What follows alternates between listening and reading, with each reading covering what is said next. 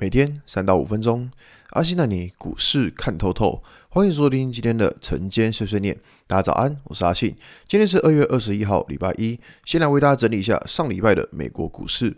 道琼指数下跌两百三十二点，跌幅零点六八个百分点。纳斯达克下跌一百六十八点，跌幅一点二三个百分点。S M P 五百指数下跌二点七八点，跌幅零点六四个百分点。费城半导体指数下跌三十八点，跌幅一点一二个百分点。上礼拜五美股四大指数全部都是下跌的。那下跌的主要原因是在于说，就是俄罗斯跟乌克兰的这一件事情，然后继续发酵当中。那在假日的时候，其实又传出了就是说，俄罗斯他因为乌克兰内战的关系，所以说俄罗斯他表示啊，他们演习要再继续。哇，这句话讲出来之后，我觉得今天的股市可能又开始会有一些震荡，因为你看哦。这一个新闻发出来是在假日的时候，可是，在礼拜天晚上的时候，法国总统他又跟俄罗斯的总统普丁，他们两个又谈了一个多小时。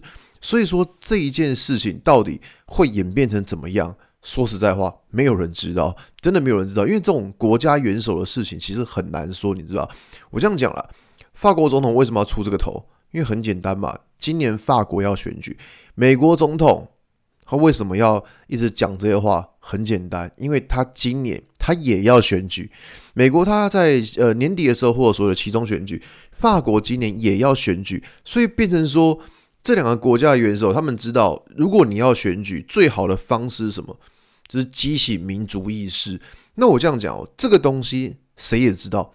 普丁也知道，俄罗斯总统也知道，他也知道说，诶，他靠这种民族意识就可以让自己的就是呃那个支持率变高，就有点像是那个 YouTube 的那个流量密码，你知道吗？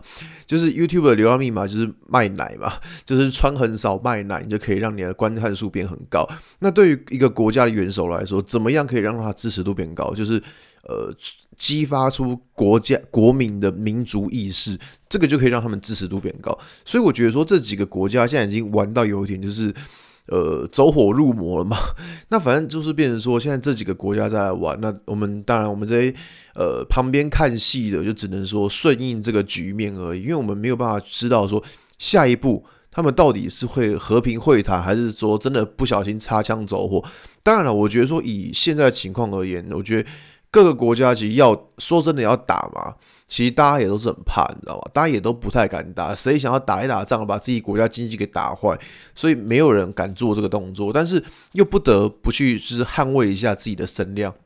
所以，变成说，股市最怕什么？股市最怕就是这种不确定因素，就是你有这种不确定因素，那股市就觉得啊，你这个东西到底什么时候才会结束？大家不知道。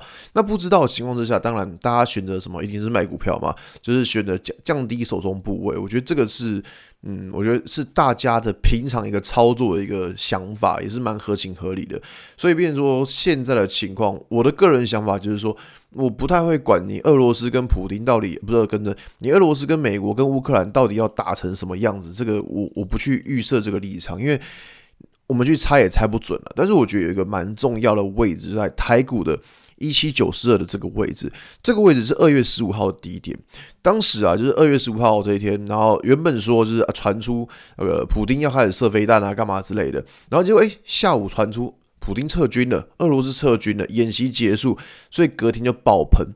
好，那我们知道说二月十五号发生的这一件事情，如果说接下来指数又再一次把二月十五的低点给跌破，诶，那市场就会去思考说，是不是会有更大的事件要发生？懂我意思吗？那如果说这个位置没有破的话，其实我觉得说。现在短线上的一个震荡，反正就给它震，因为你也不知道说市场要震到什么时候。但是我只会把不能跌破的点位把它设定好。如果这个位置跌破的话，那当然我第一个想法就是会思考，是说会不会有更大的利空还在后面，那我就可能会更小心一点的，大概就这样子。那我觉得说在这个礼拜，反正操作上。应该还是会遇到一些就是国际形势的情况，所以大家在操作上自己还是多小心一点吧。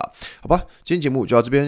如果你喜欢今天内容，记得按下追踪关注我。如果想知道更多更详尽的分析，在我的专案《给通勤族的标股报告书》里面有更多股市洞察分享给大家哦。阿信晨间碎碎念，我们明天见，拜拜。